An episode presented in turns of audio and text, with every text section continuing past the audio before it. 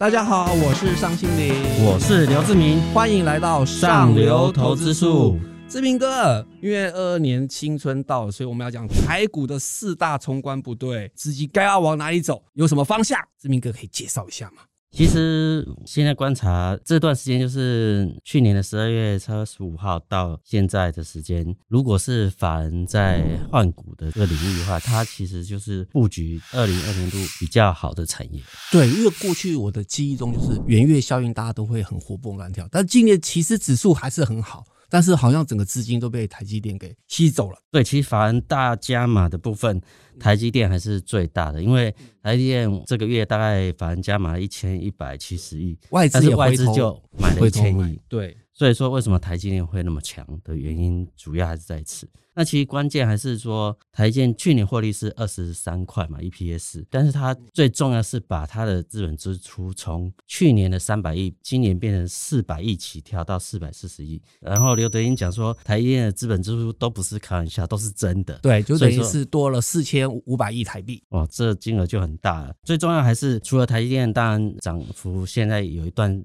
涨幅了嘛。那对对对，大概稍微休息一下。那可能会到一些小台积电的手上去布局，可能是接下来大家可以注意的部分。嗯，现在大家可以看，比如说台积电在先进封装也投资蛮多钱。那比如说有一家高雄一家叫做万润的，它是做那个先进封装的点胶机的相关设备，那这也是大家值得注意的。那另外就是台积电的无尘室的这个大厂盛辉嘛，哈，台积电既然要建这么多新厂，那无尘室的这些设备也会很多，所以说这也是大家可以特别注意。那我觉得更重要一块，就是在将来这个细晶圆上游，就是晶圆代工上游，细晶圆其实目前状况非常非常缺货，对，就是非常缺货，然后报价也会上涨，所以我觉得像比如说环球晶啊，还有就是投资环球晶超过一半的中美金嘛，它将来也会反映这样的题材往上走。那另外一个就是在合金的部分就是主要是八寸矽晶圆这个领域的，那主要还是说，因为它公司是现货价比较多，所以说它可以很快的反映报价，那对它的营收获利的成长力道，在今年状况会比较好，所以我觉得这个领域也是大家可以特别注意的。好的，那除了台积电供应链是我们一定要密切注意之外，我们还要注意哪一点？法人布局还有就是去年。状况还不错，面板零组件嘛，哈，那它因为呃上半年很好，下半年就走弱，那主要原因还是面板的报价其实在修正，那当然价格在修正的时候，其实法人就会把资金撤出。那你看哦，今年 C S Sony 有展出一台车，它的汽车的里面的面板总共有七个到八个，就是它其实将来这个汽车座舱啊相关的这个面板，其实会比过去多很多。其实这个领域，因为它去年获利还不错嘛，哈，那现在修正了这一大段时间后，又开始吸引法人慢慢的去布局。那里面我们可以观察，比如说呃面板双虎啊，像群创，呃反而买的比较多。那另外就是像联友，外资非常不看好，但是投信在。这个月大概买了五十几亿，所以说我觉得投信对国内的这些驱动 IC 的一些布局，其实目前看起来它敏感度比外资要好很多嘛，哈，所以看起来它也慢慢有落底，甚至也要反弹的一个迹象。那我觉得大家更为关注的可能是那个瑞鼎新挂牌，新挂牌了，它一月七号才挂牌，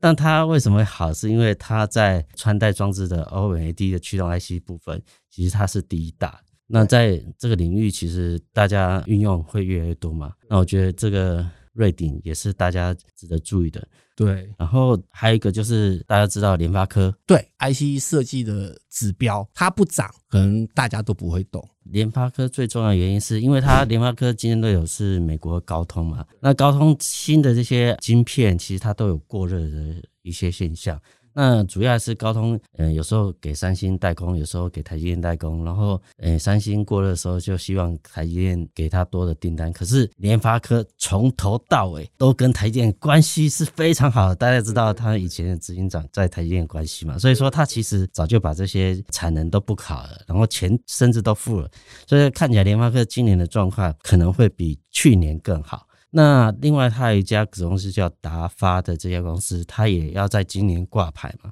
那这家公司也是目前未上市非常指标公司。那它挂新贵，然后挂牌的时候，其实呃外界预估它可能光联发科四股利就可以贡献联发科呃十块钱，快一个股本。那它本业联发科去年大概赚六十几块，那今年看起来可能有七八十块的实力。那以现在它的股价的状态，其实还有蛮大的成长空间呢。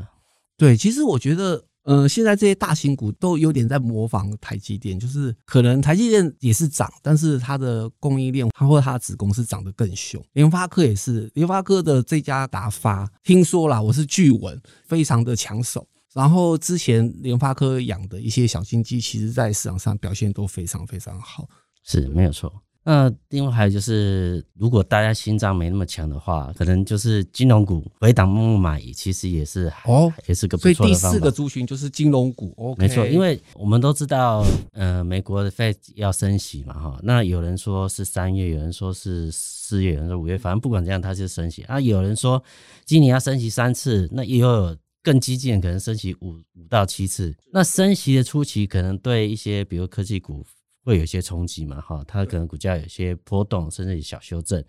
那金融股因为升息，它利差一直就会往上走，往上走的状态下，它其实股价慢慢的往上垫的机会是蛮高的。而且台湾这些金融股去年的获利也都不错，那看起来它今年也会不错的配息，所以说这个领域。因为受惠升息啊，它利差变大，然后呆账变小，所以它的其获利还是会比去年要好。所以说回档的时候慢慢布局金融股也是一个比较稳当的一个做法。对，其实投资朋友可能比较没有关心金融股，投资人可以关心这两档重量级的龙头，就是富邦金跟国泰金，其实是率先台股先创新高的哦。所以其实金融股搞不好在今年是个异军突起的一个重点。其实今年状况，呃，内需部分其实应该是会慢慢的复苏嘛，哈。对。那其实内需好，金融股其实也会变好。所以说，看起来我们不该用过去的格局看台湾的金融公司。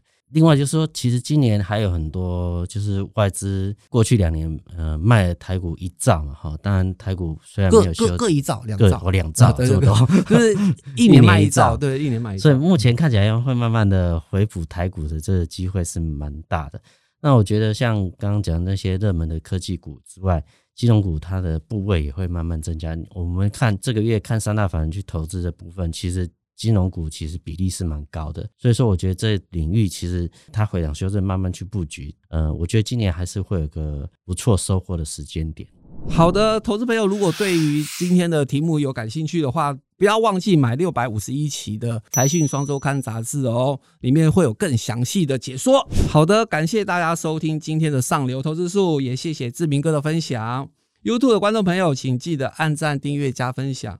Podcast 的听众朋友也记得打五颗星，还要留言给我们哦。我们下次见，拜拜，拜拜。